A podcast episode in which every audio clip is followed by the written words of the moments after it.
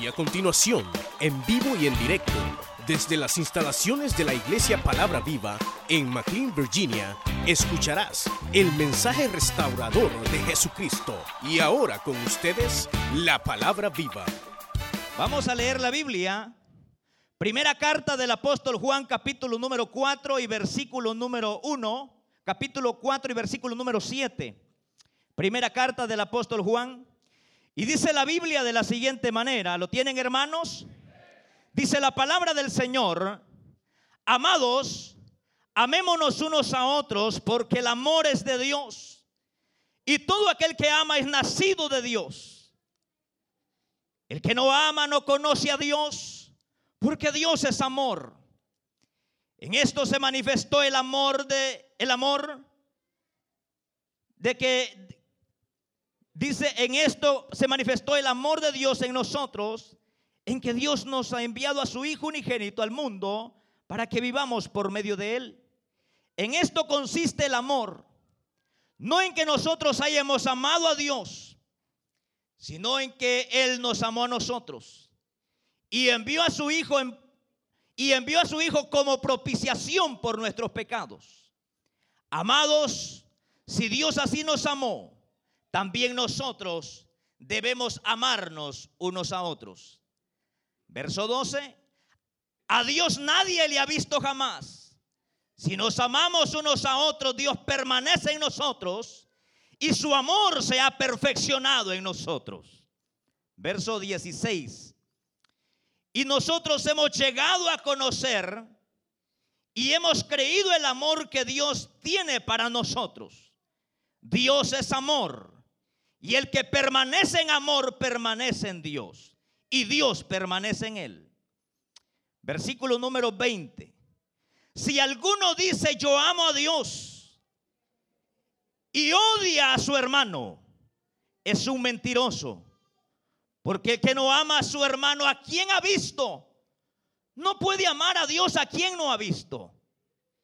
Y este mandamiento tenemos, el que ama a Dios, ame también a su hermano. Vamos a orar, queridos hermanos, para que sea Dios hablándonos por medio de su palabra. Buen Dios y Padre nuestro que estás en gloria, te damos gracias. Te damos gracias, Señor, por tu palabra que en esta hora hemos leído. Te rogamos, Espíritu Santo, que hables a nuestras vidas de acuerdo a tu voluntad, Señor. Señor, ayúdanos. Señor, guíanos, corrígenos. Instruyenos por medio de tu palabra. Si es necesario, Señor, corrige nuestras vidas. Despierta, Señor, un amor por tu palabra y un deseo de poder practicar tu palabra, de vivir en tu palabra. Señor, bendice a tu pueblo aquí reunido. Aquel que ha venido por primera vez, háblale, Señor. Revélale tu palabra, revélale tu verdad, Dios eterno. Te rogamos, Espíritu Santo, que puedas convencer de pecado a aquel que no te conoce. Señor, te pedimos por aquellas peticiones que han venido aquí al frente, Señor. Te pedimos que obres sanidades, obres prodigios, Señor. Donde la ciencia médica no puede llegar, sí puede llegar tu mano poderosa. Donde no puede llegar la mano del hombre, sí puede llegar tu mano de amor. Señor, gracias por tu bondad. Gracias por tu misericordia, Señor, y háblanos hoy por tu palabra. En el nombre de Jesús de Nazaret, por quien te damos gracias, Señor. Amén, Señor, y amén. Gloria al Señor. Tenga la bondad de sentarse, queridos hermanos. Queridos hermanos, hemos leído una porción de la Biblia bastante conocida para la mayoría que yo diría, hermanos, que está relacionado a la, a la verdadera vida cristiana. Pero quisiéramos ponerle un tema a este mensaje y sería los cambios que produce la vida de Dios en el ser humano. Los cambios que produce o el amor de Dios en el ser humano. La porción que hoy hemos leído, hermano, nos habla de uno de los principales discípulos de nuestro Señor Jesucristo, el apóstol Juan. El apóstol Juan, hermanos, era hijo de Zebedeo, su madre era María Salomé. Y era un muchacho, hermanos, que a su temprana edad fue llamado por Cristo para poder ser, hermano, discipulado por el maestro.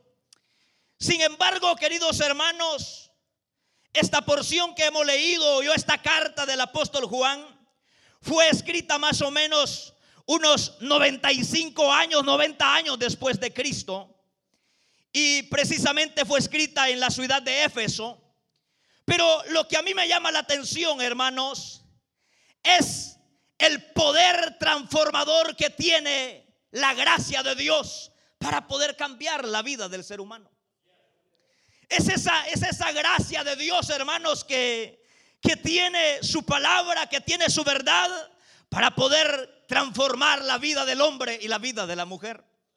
Este hombre llamado Juan, queridos hermanos, cuando el Señor lo llama al ministerio, tuvo algunas dificultades para poder para poder llegar a entender cuál era el llamado de Dios para su vida.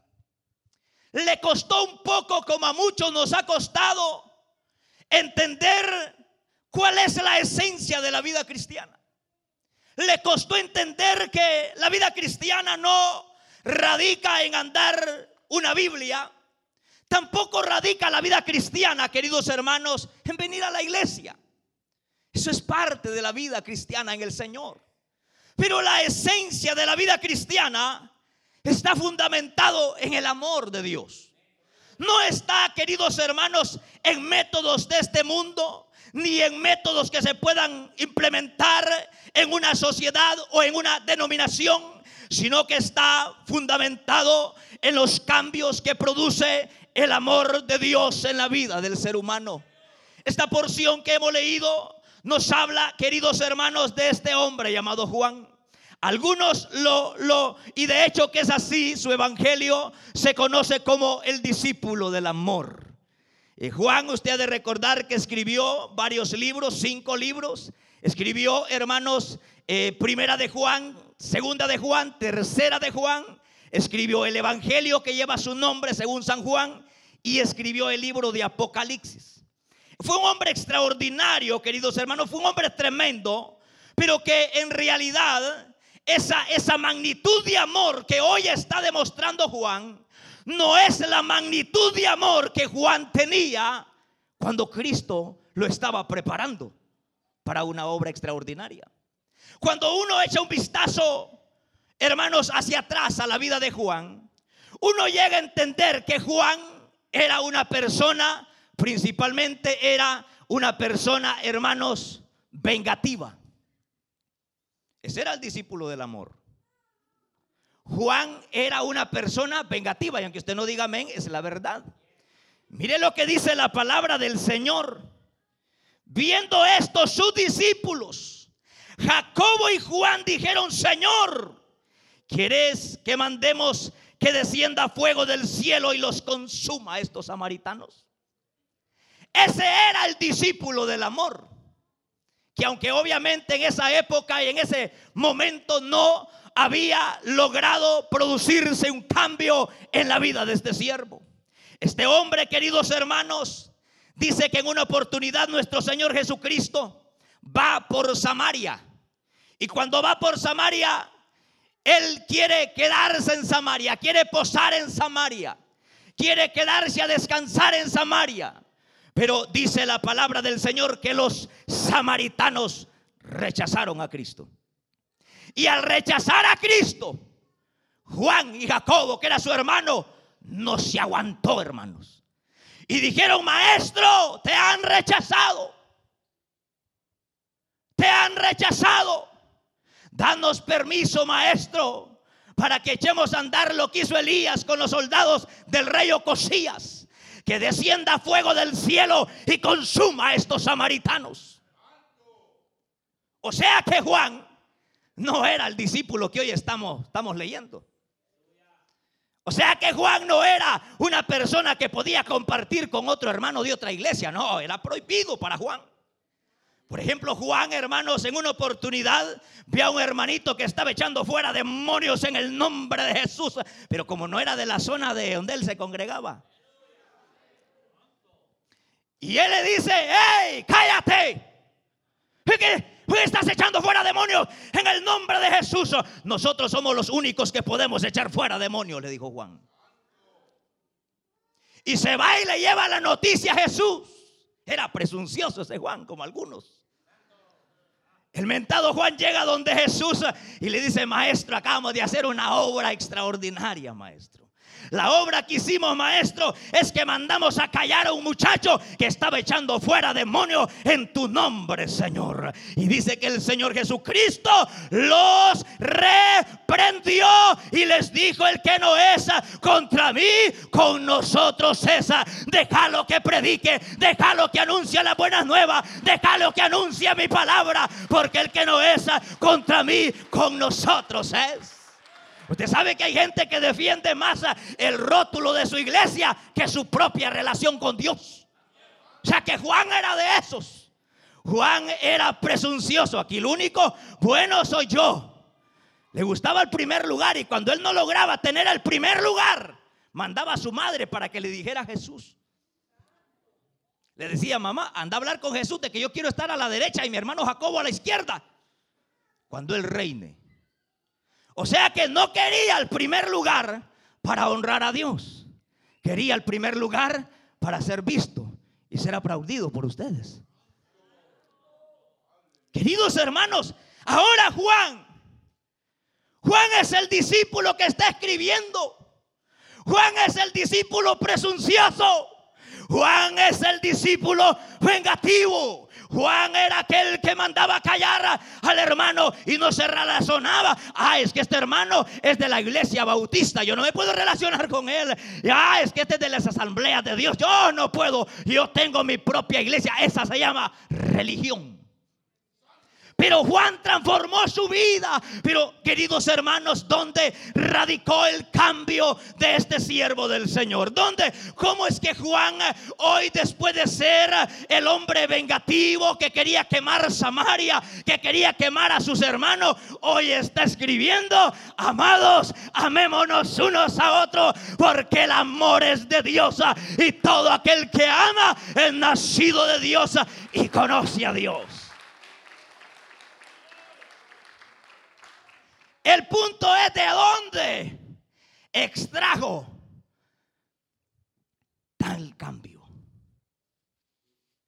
¿De dónde logró Juan producirse un cambio en su vida? Juan andaba peleando con los de parqueo a cada rato. Ese Juan venía peleando desde allá de la escuela, llegaba peleando aquí, entraba peleando a la iglesia, estaba peleando en la casa, estaba peleando en el trabajo, iba peleando en la calle, por todos lados Juan andaba peleando. Pero luego hoy usted ve a Juan, un hombre que es un derroche de amor, un hombre que está diciendo, amado, si alguno de ustedes dice que ama a Dios y no ama a su hermano, el tal es mentiroso, porque el que ama a Dios ama también a su hermano, el que ama a Dios también puede amar a su hermano. Esos son los cambios que Dios hace en la vida del ser humano. Esos son los cambios que Dios hace en la vida del hombre. Un hombre celoso, una mujer celosa. Ah, hoy es una mujer que sabe confiar porque su confianza no está en el hombre, su confianza no está en nadie más. La confianza de cuyo hombre y cuya mujer está en el Dios de los cielos. Por eso dice la palabra, bienaventurado aquel hombre cuya confianza es el Dios de Israel. Bendito sea el nombre del Señor para siempre. ¿Cómo andar celando usted a su mujer, hermano? ¿Cómo andar celando usted a su marido? Hay mujeres que no puede ir el marido al, al baño o a hacer pipí porque lo quieren ir siguiendo. No puede ir la hermanita a comprar algo.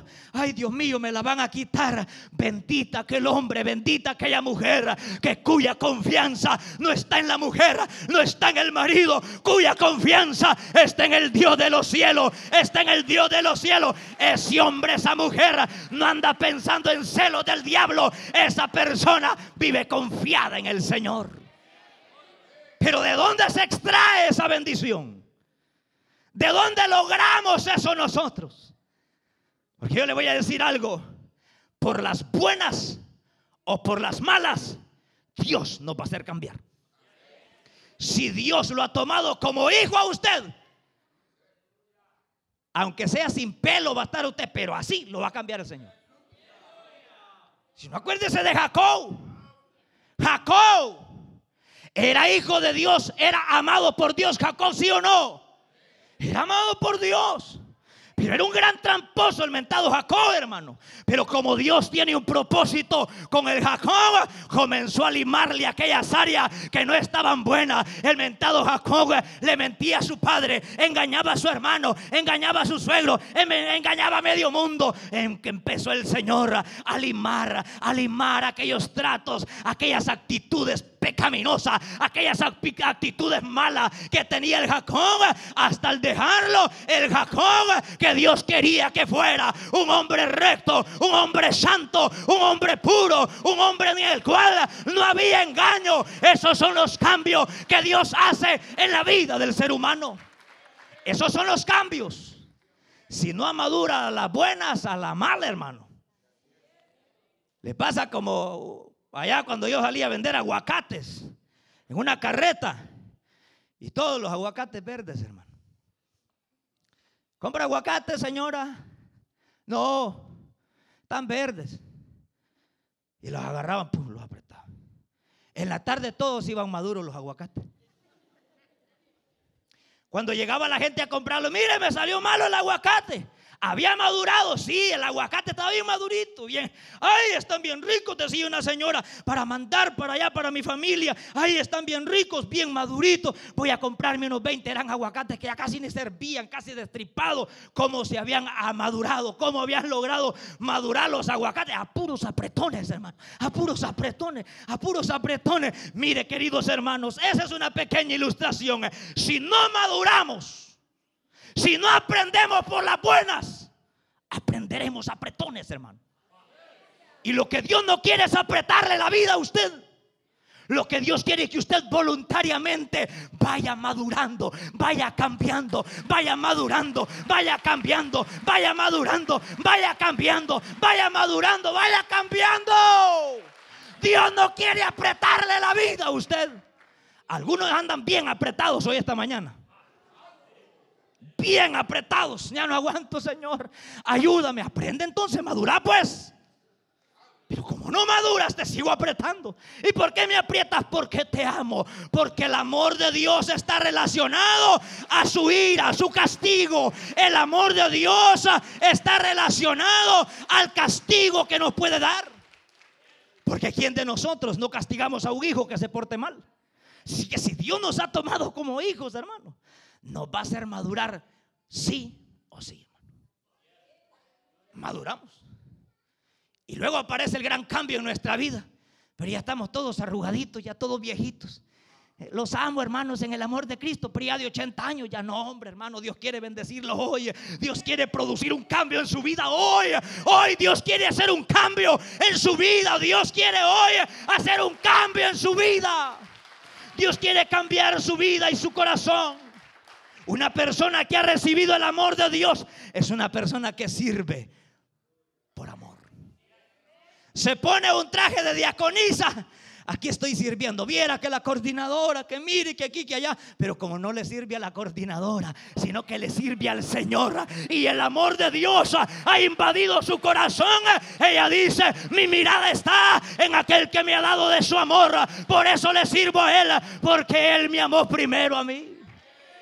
Lo mismo nosotros servimos al Señor, nos ponemos un uniforme, agarramos una ven para andar corriendo hasta las 12 de la noche, allá repartiendo hermano. No lo hace porque a usted le pagan, no, lo hace porque el amor de Dios invadió su corazón. Antes usted no subía a nadie.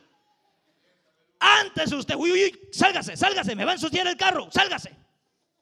A hoy métase hasta con todo y perro si lo trae, métase aquí hasta con todo y gato, si trae algún gato, alguna mascota, métase, hermano. Ay, pero le voy a ensuciar el carro, no se preocupe, hombre, métase, aquí este carro es del Señor. Pero ¿dónde, ¿de dónde se extrae eso? ¿De dónde se extrae eso? Eso no se, eso no se extrae, no se extrae de otra cosa. Eso se, se, se, trae a la vida a través de una vida de intimidad con Dios. A través de una vida de intimidad con el Señor. Óigame, queridos hermanos, que todavía luchamos por un pedazo de lata que tenemos en esta tierra. Que no le damos a rey ninguna persona. Tenga cuidado porque Dios comenzará a hacer un cambio en su vida si usted es hijo de Dios. Porque a veces, hermanos, nos enamoramos de, los, de las latas que hay aquí. Es que carro del año, hermano, me lo van a ensuciar. Nuestra ciudadanía está en el cielo. Nuestra ciudadanía está en el cielo. Ay, hermano, yo diera la casa para una reunión familiar, pero viera que me van a ensuciar la carpetita, hermano. Qué triste, hermano. Pero ¿de dónde va a extraer usted el cambio? ¿Y cómo me va a cambiar el Señor, hermano? Apretones, fíjese. Así ve. Ay, hermano, hoy sí, de hoy tráigame la reunión aquí a la casa porque ya no me puedo mover, estoy paralizado, hermano. Hagan la reunión aquí en mi casa porque hoy sí puedo ser anfitrión porque ya no me puedo mover para otra reunión aquí, estoy paralizado. No, Dios no quiere eso. Dios quiere que voluntariamente comencemos a ser cambiados, comencemos a ser transformados, comencemos a ser transformados, comencemos a ser cambiados. Cuando una persona le sirve al Señor por amor, ay Dios, es obediente, hermano. Ay, que viera que ese coordinador me manda a hacer unas cosas que a mí no me gustan, hermano. Pero como usted ama a Dios y no al coordinador. Ahora, si usted ama al coordinador, de secciones, hermano. Desanímese. Si usted ama al coordinador o la coordinadora, de secciones, hermano. Pero si usted ama a Dios, está prohibido que usted ande desanimado. Está prohibido que usted diga, no quiero, hermano, ya no quiero, hermano. Mire cómo me habla, mire lo que me dice. Si usted ama a Dios, demuestre que lo ama, demuestre que Dios está en su corazón. Sigamos, sigamos, sigamos predicando el mensaje de Dios, porque Dios a eso nos ha llamado. El amor de Dios nos hace obedecer. Y aunque no nos guste. Aunque no nos guste, ahí vamos caminando a hacer la obra del Señor. Pero es que no quiero, fíjate, pero ahí vamos. Hacia regañadientes, pero ahí vamos. Porque Dios no quiere tratar fuertemente. No. Dios quiere voluntariamente. Porque no son las patadas que cambian al hombre. No son los golpes que cambian al hombre. No son las palabras groseras que cambian al hombre. Es el amor es la gracia de Dios. Es el que transforma el corazón del ser humano. Es la gracia de Dios que invade nuestro corazón. A este cipote le voy a dar hasta con las patas para que cambie. Lo vas a hacer más rudo todavía. A esta bicha que no hace caso la voy a pegar con el cincho porque no hace caso. No es la baja, es el amor de Dios. Cuando vea su hijo o su hija que usted es un derroche de amor para los hermanos, entonces ella comenzará a amar. Porque le está poniendo algo enfrente de ella. Eso está como aquel niño que, que le dice la mamá, hijo, levántese de mañanita, hijo. Cómase su cerealito y saca la basura del baño. Pasa al vaquio en la sala limpia su cuarto y saca la basura. Cipote no le contestó. Cipote estaba bravo porque la mamá lo estaba mandando. Cipote agarró un papel, puso a escribir. En este papel le voy a dejar anotado a mi mamá cuánto le voy a cobrar. Madre, por pasar el vaquio en la sala un dólar. Madre, por pasar la aspiradora 50 centavos. Madre, por arreglar el dormitorio un dólar. Madre, por arreglar, sacar la basura 50 centavos. Madre, total 3 dólares, madre. Y le dejó el papel en la mesa. Cuando la mamá llegó, lo vio. Mi hijo ya puede escribir, Dios. Y la madre le dio vuelta al papel. Sacó el lápiz. Hijo, por llevarte al parque de gratis. Hijo, por llevarte al gimnasio de gratis. Hijo, por llevarte al cine de gratis. Hijo, por llevarte a jugar pelota de gratis. Hijo, por haberte parido de gratis. Total, hecho por amor.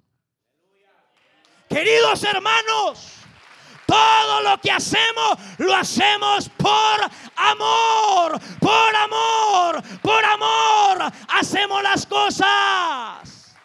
Este niño dijo, antes que yo amara a mi madre, ella ya me había amado. Pues así es el amor de Dios. Antes que usted diga, yo amo a Dios, Dios ya dijo, yo te amo primero. Y si yo te he amado, ama a tu hermano, ama a tu hermano, ama a tu hermano. Queridos hermanos, Ay, hermano, pero es que este no me invita a comer, hermano. A este no lo puedo amar, hermano. A este sí lo puedo amar porque me invita a carne asada. Véngase, mi hermano chulo.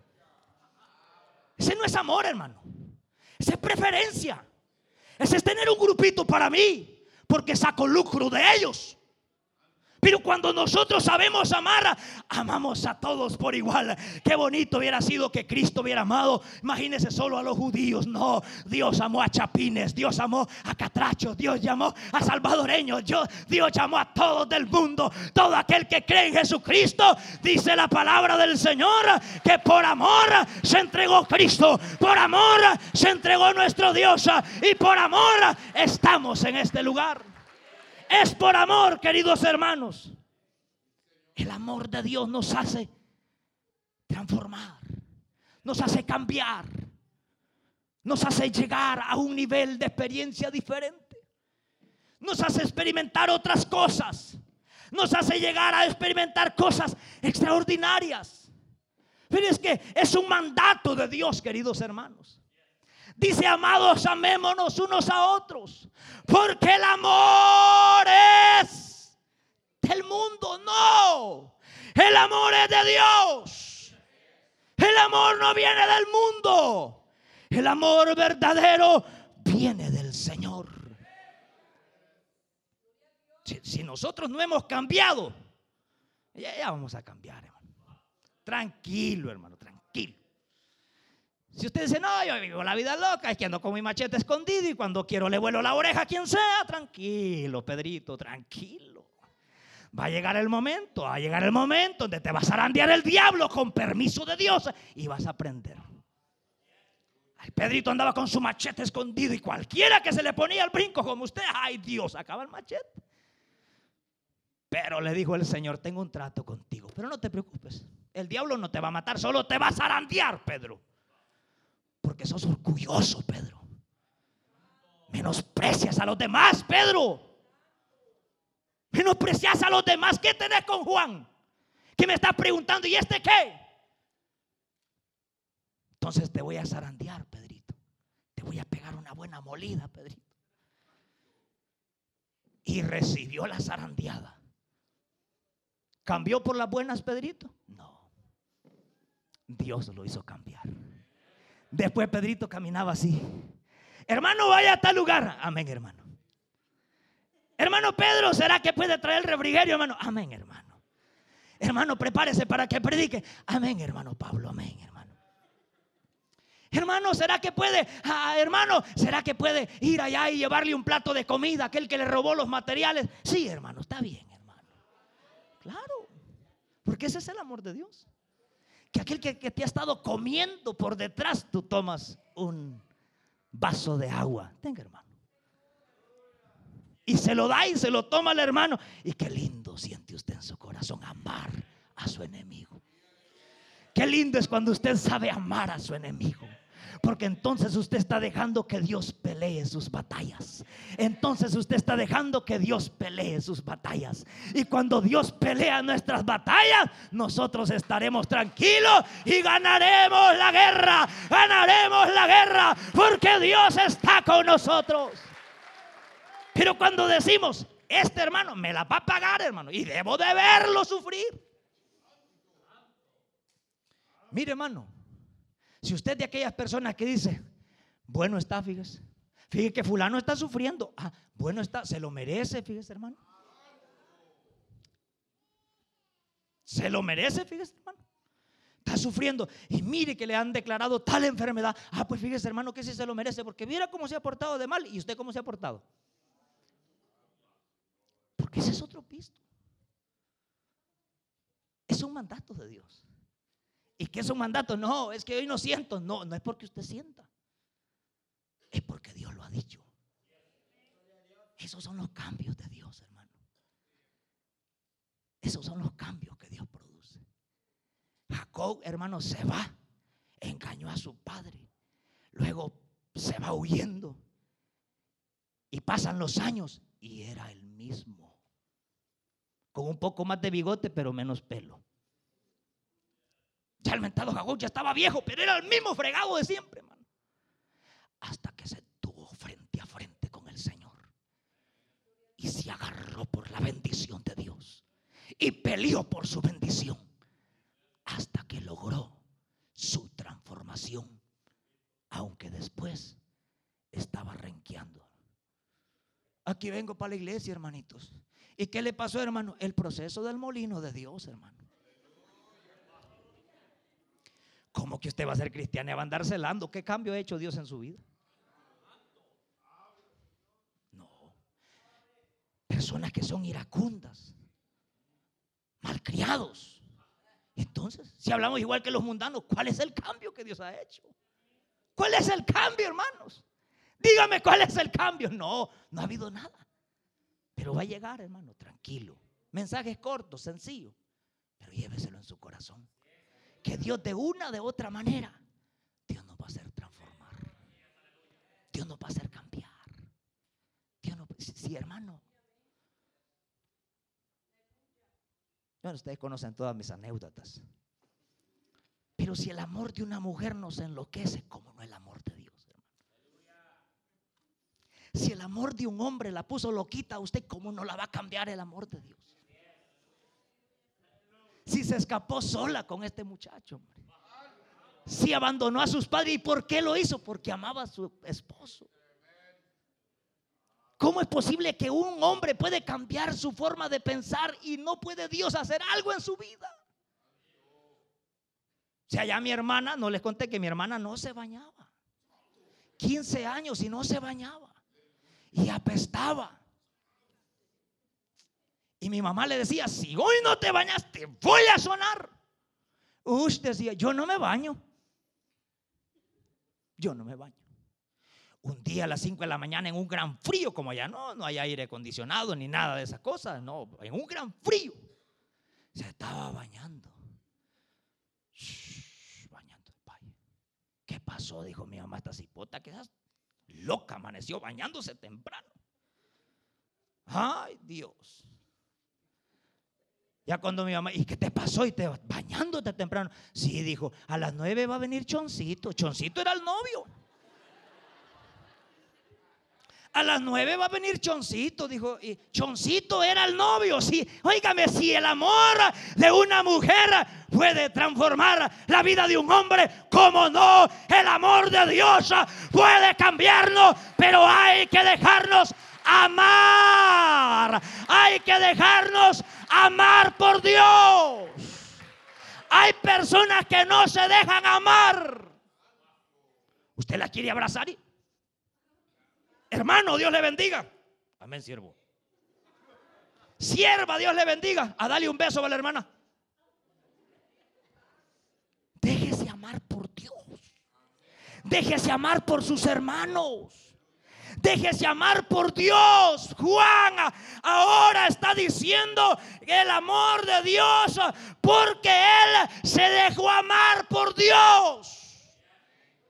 Juan se dejó amar.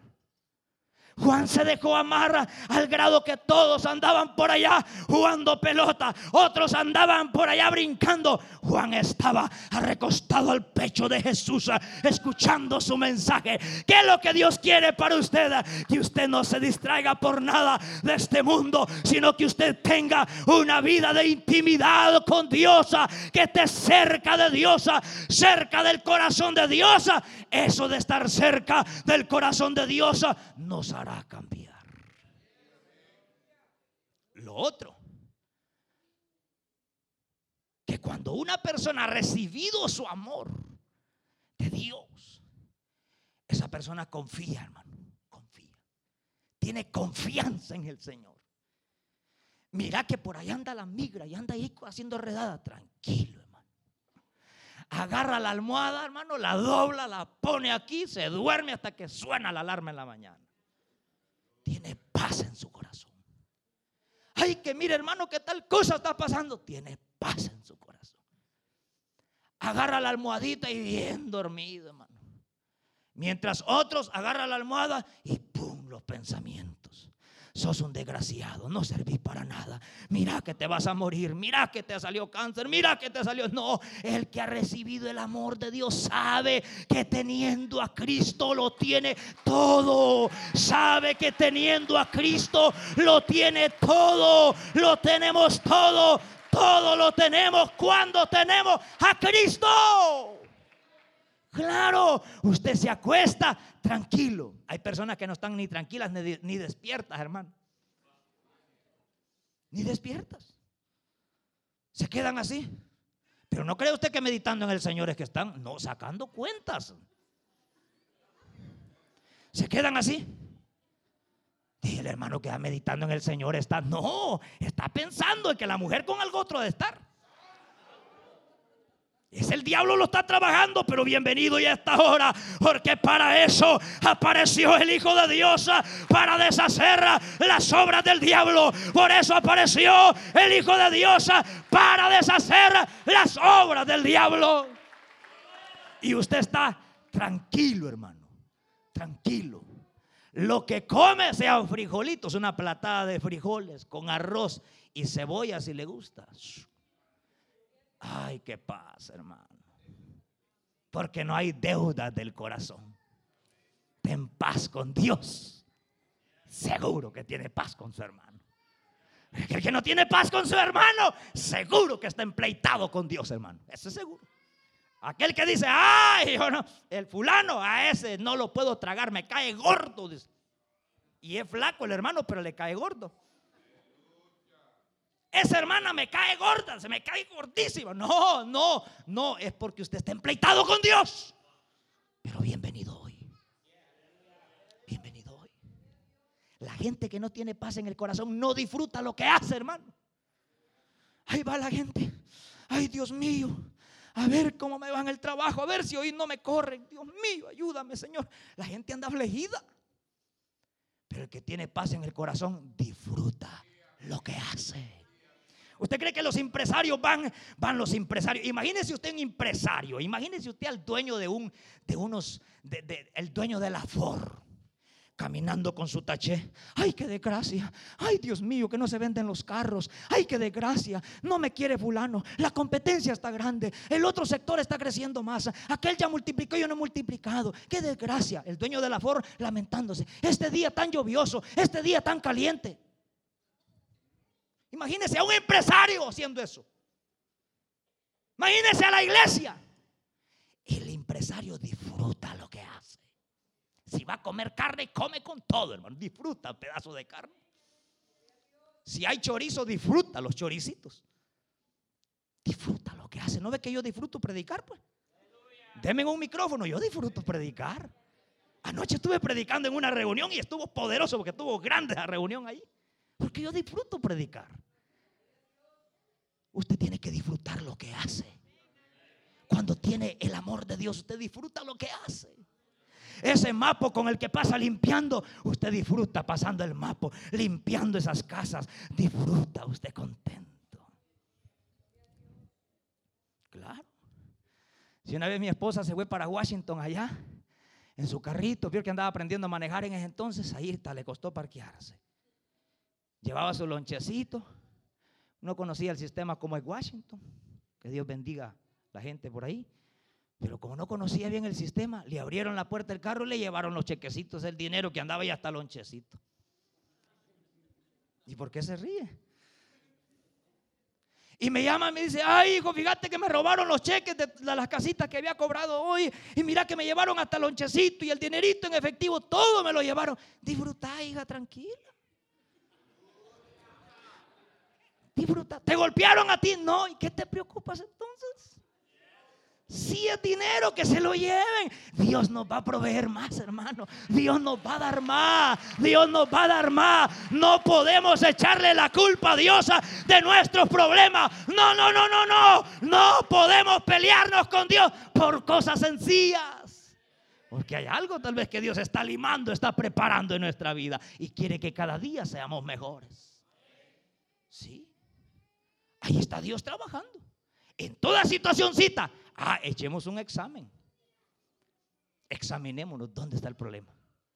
Si algo está fallando, cerrémosle la puerta al enemigo. Pero imagínense que venga y le diga, qué desgracia, mano, qué desgracia, te robaron el dinero. ¿Cuánto te había costado? Todo lo de la semana se lo llevaron. Ay, Dios mío, no, tranquilo. Cuando hay ese gran tráfico, yo pongo música y respiro profundo. Ay, disfruto este gran tráfico, Señor. ¿Para qué me voy a enojar, hermano? ¿Para qué me voy a enojar, hermano? Si siempre voy a llegar donde voy. Si siempre voy a se enoja usted porque quiere, pero cuando usted se deja amar, déjese amar por Dios, déjese amar por Dios, déjese amar por Dios y verá cómo las cosas cambiarán, y verá cómo las cosas cambiarán, y verá cómo las cosas cambiarán en su vida. Cambiarán. Cuando confiamos y recibimos de su amor, y con esto finalizo. Cuando recibimos de su amor, confiamos en los brazos de nuestro Dios. ¿Confiamos en Él? ¿Confiamos en Él? Y aunque las cosas están difíciles, confiamos en Él. Y aunque nos pase algo, seguimos confiando en Él. Y no nos va a desesperar el tráfico. No nos va a desesperar porque alguien nos robó algo. No, ¿por qué? Tranquilo. Pero si usted no tiene el amor de Dios, ¿dónde están esos desgraciados? Hay que buscarlo. Y la venganza de Juancito, no. Déjelo. Si alguien te quita el saco, dale también la corbata que se la lleve. Tranquilo. Si alguien te pide prestado y no te paga, tranquilo. Si alguien te dice, hermano, mira, ve, esto, lléveselo tranquilo, hombre. Con no vaya a ser la mujer que le quieren quitar. Con tal no sea el marido que le quieren quitar, ahí sí peleé, hermano. Pero confiamos en el Señor. Se cuenta de, con esto finalizo, o sea, se, cuenta de aquel padre de familia que tenía a su niño de cinco años y dejó a su niño en, el, en, el, apartamento, en el edificio. Y el padre le dijo al niño, hijo, voy a ir a la tienda, ya regreso. Y el edificio era alto, ahí estaba como en el, en el cuarto piso. Y le dijo, hijo, ya vengo, voy a la tienda. Y el padre se fue. Y cuando estaba en la tienda le avisaron, el edificio donde tú vives está encendido en llamas. Y cuando el padre llegó corriendo, estaban los bomberos tratando de apagar el fuego que estaba encendido el edificio. Y su niño estaba ahí. Y el padre decía, salven a mi hijo. Y los bomberos le dijeron, no podemos entrar, no podemos llegar hasta donde está tu hijo, no podemos salvar a tu hijo. Y de repente en medio de las llamas, arriba se escuchó la voz de su niño que le decía, papito, no quiero morirme. Porque todo el edificio estaba encendido. Estaba a punto de quemarse el niño. La humazón era grande abajo. El niño no podía ver a, a su padre, pero su padre sí podía ver a su hijo. Y le dijo, hijo, ¿me puedes ver? Y el niño le dijo, no, padre, no te puedo ver, pero sí escucho tus palabras. El padre le dijo, hijo, en dirección de mis palabras, aviéntate, lánzate para abajo, porque yo ahí estoy, hijo mío. Y aquel padre estaba esperando. ¿Sabe lo precioso de esto? El niño no miraba a su padre, pero su padre sí miraba a su hijo. Su padre sí miraba a su hijo. Y le dijo en dirección de mis palabras, tírate para abajo, hijo. Y el niño le dijo, padre, aquí voy, aquí voy. Su padre lo recibió en su brazos. Y cuando el padre agarró a su hijo, le dijo, hijo, gracias por creer a mis palabras. Gracias por confiar en mí, hijo mío. Gracias por confiar en mis palabras. Lo único que Dios te dice hoy es que no temas, aunque estés a punto de morir. Dios te está esperando. Lánzate al vacío. Confía en sus palabras. Confía en sus palabras. Y Él te sostendrá en sus manos de amor para que tú no tropieces en piedra. Pero ¿qué hay que hacer? Cuando todo estaba nublado cuando todo parecería ser que su hijo iba a perecer, su hijo dijo, prefiero morir en los brazos de mi padre que morir quemado. Y su padre lo recibió. ¿Sabe qué indica eso? Que muchas veces podemos estar pasando lo peor en nuestra vida. Pero cuando tenemos y sabemos que tenemos un Padre de amor, nos lanzamos al vacío y confiamos en su palabra. Muchos ya no confían en las palabras de su padre, confían en las palabras del médico. Aquel médico le dijo que si iba a morir, aviéntate al vacío, que Cristo te sostendrá en sus manos. Y cuando el padre lo recibió, le dijo, hijo, gracias por la confianza que tuviste en y todo aquel que no tiene a Cristo en su corazón y un día llegue a la presencia del Señor, Jesucristo le dirá, hijo, gracias por confiar en mi palabra. Porque hoy no hay confianza en nadie, pero seguimos confiando en su palabra. Seguimos confiando, aunque la humazón sea grande, aunque el mundo esté a punto de quemarse, aunque el mundo nos esté asediando, seguimos creyendo a sus promesas y nos lanzaremos al vacío, porque Él nos sostendrá en sus brazos de amor, puestos de pie en esta hora, queridos hermanos. Yo no sé, en esta hora yo quiero hacer un llamado muy rápido. Ya no confíes en las promesas de hombres. Ya no confíes en lo que el hombre te pueda decir o te pueda hacer. Confía en las palabras de tu Dios. Lánzate al vacío y dile, Señor, aquí está mi vida. Porque de tal manera amó Dios al mundo, que dio a su Hijo unigénito, para que todo aquel que en él cree no se pierda, mas tenga vida eterna. Queridos hermanos, Dios en su misericordia nos ha congregado en este lugar hoy, esta noche, esta tarde. Pero Dios no quiere que usted se vaya sin Él. Queridos amigos, ya no luches tú. Aviéntate al vacío. Aviéntate. ¿Qué pasará si nos aventamos? Si estamos en la palabra, Dios nos sostendrá en sus. Usted escuchó el mensaje restaurador de Jesucristo desde las instalaciones de la iglesia Palabra Viva en McLean, Virginia.